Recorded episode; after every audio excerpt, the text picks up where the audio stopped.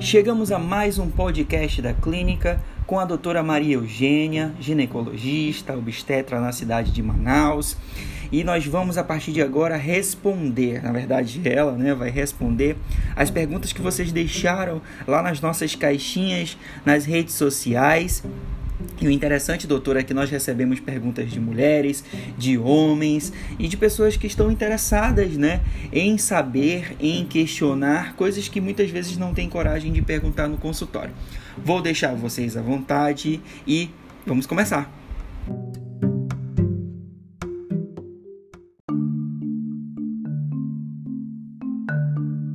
Como controlar a TPM e a necessidade de doce? Bom, hoje a TPM ela é mais chamada como síndrome pré-menstrual, devido às alterações tanto físicas quanto comportamentais que acontecem nas mulheres. Cada mulher ela vai ter um sintoma e um grau e intensidade diferente naquele período. Ah, algumas não sentem absolutamente nada e algumas mulheres se sentem é, com várias mudanças em questões tanto psicológicas quanto no próprio corpo. O que, que é importante? No período de síndrome pré-menstrual, que é aquele que antecede a menstruação, é importante aumentar o consumo de água, praticar atividade física e alimentos que proporcionem melhor digestão e bem-estar naquele período. Então, evitar carboidratos de alto índice glicêmico, como batatas, arroz é, e também o açúcar em excesso. No caso do doce, isso acontece porque no período pré-menstrual, muitas mulheres têm vontade de um determinado alimento, ou doce ou salgado. Então, algumas vão ter vontade de comer massas, outras vão ter vontade de comer mais doces. E isso acontece devido a alterações hormonais, principalmente devido à diminuição da serotonina, que é da sensação do bem-estar. Então, por isso que muitas mulheres vão querer comer o doce para aumentar essa produção da serotonina. Como que a gente faz para controlar isso? Além de se exercitar, aumentar o consumo de água, é importante não pular as refeições e também optar por alimentos como frutas, que diminuam um pouco essa vontade do doce você pode tentar ir reduzindo os doces aos poucos também. Alguns alimentos eles aumentam a produção de triptofano, que é o que vai aumentar a serotonina. Então, nozes, castanhas, elas ajudam nessa produção para enganar o organismo nessa sensação do doce descontrolado. As frutas secas também ajudam a controlar essa vontade os doces integrais e os iogurtes proteicos também são uma boa pedida nesse tempo. Lembrando que a síndrome pré-menstrual ela tem tratamento médico para aqueles casos em que com as outras medidas não diminuem é, os sintomas da paciente. Ah, não são todas as mulheres que precisam de tratamento medicamentoso. Os casos são poucos, mas se você achar que isso está lhe prejudicando nas suas atividades diárias, seria importante fazer uma avaliação se há necessidade de outras medidas. Agora, doutora, duas pessoas perguntaram aqui pra gente. Durante a gravidez, até quando posso manter relação sexual? O sexo na gestação ele pode ser mantido do início ao fim se não tiver contraindicações. Então, quais são as contraindicações que normalmente nós vamos orientar os pacientes a não terem relação sexual? Se você apresentar sangramento naquele início da gestação, gente pede para evitar se você tiver placenta prévia ou ameaça de parto prematuro. Essas são umas das é, principais contraindicações quanto ao sexo na gestação. Se você estiver com uma gestação tranquila, acompanhando com a sua obstétrica, o sexo é bom e importante do início ao fim, tá? Tentar manter a rotina do casal, isso dá, faz um bem-estar, tá? Isso é bom para o bem-estar materno.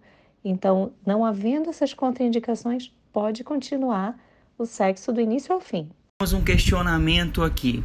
Acabei perdendo o prazo da morfologia do segundo trimestre.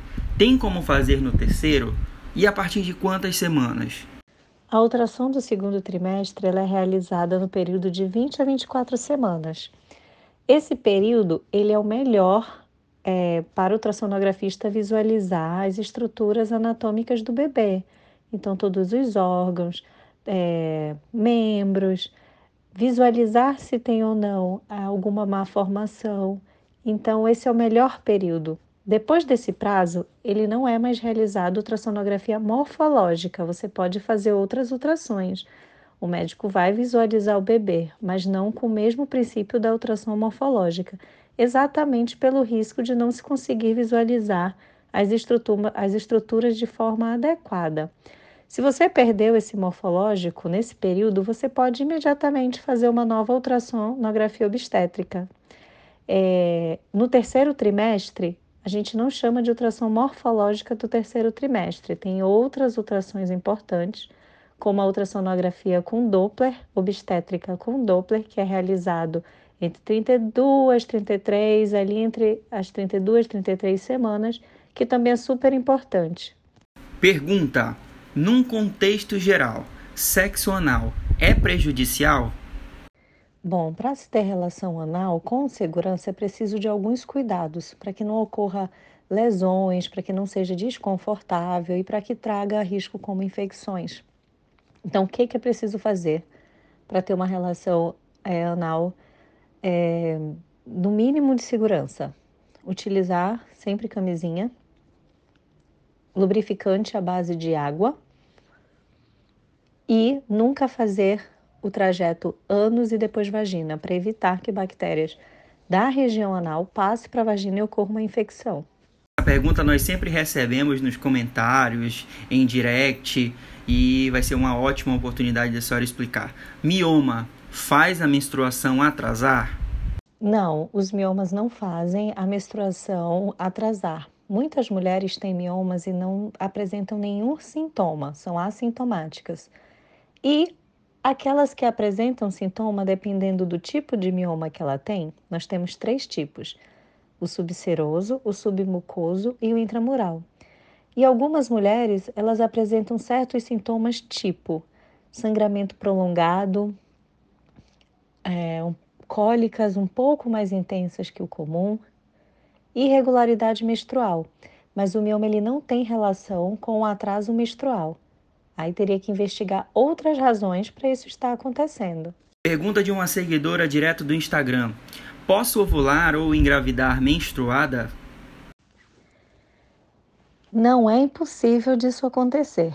É pouco provável. O que, que acontece? Normalmente, o ciclo menstrual ele é de 28 dias e a ovulação acontece no meio dele, no 14, podendo acontecer três dias antes, três dias depois, que a gente considera como margem de erro. Se você tem um prazo, um período, desculpa, de menstruação entre 1 a 7 dias, não, você não vai engravidar no período menstrual. A, é, a menstruação cessa e você ainda tem ali um tempinho até a ovulação. Então, nesses casos, quando a mulher ela conhece o ciclo dela e quando sabe estar tá ovulando, é, ela vai entender que naquele momento é improvável de acontecer. Agora, se a mulher ela tem um ciclo curto, que ela menstrua a cada 20 dias, a ovulação está acontecendo no décimo dia. Vamos lá. Vamos pensar que está no meio, no décimo dia. Então, se no sétimo dia ela ainda está menstruada, ela está dentro da margem de erro que a gente considera, que ela pode estar tá ovulando um pouquinho antes, um pouquinho depois. Então, se ela tem um ciclo curto e a menstruação um pouquinho mais longa, isso pode acontecer. Então, é importante saber seu ciclo, tá? Se você tem um ciclo regular, e isso com a ajuda da sua ginecologista fica fácil de entender.